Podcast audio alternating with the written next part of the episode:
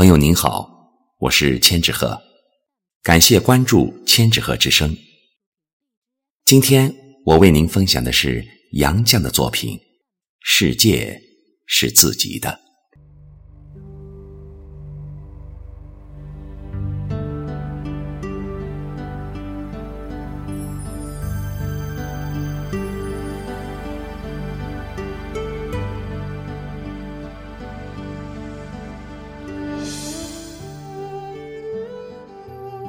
我今年一百岁，已经走到了人生的边缘。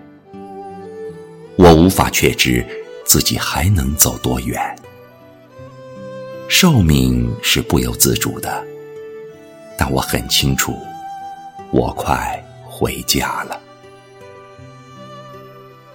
我得洗净这一百年沾染的污秽回家。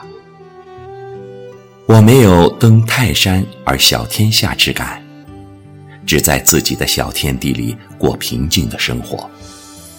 细想至此，我心静如水。我该平和地迎接每一天，准备回家。在这物欲横流的人世间，人生一世实在是够苦。你存心做一个与世无争的老实人吧，人家就利用你，欺侮你；你稍有才德品貌，人家就嫉妒你，排挤你；你大度退让，人家就侵犯你，损害你。你要不与人争，就得与世无求，同时还要维持实力，准备斗争。你要和别人和平共处，就先得和他们周旋，还得准备随时吃亏。少年贪玩，青年迷恋爱情，壮年汲汲于成名成家，暮年自安于自欺欺人。人寿几何？顽铁能炼成的金晶能有多少？但不同程度的锻炼，必有不同程度的成绩；不同程度的纵欲放肆，必积下不同程度的顽劣。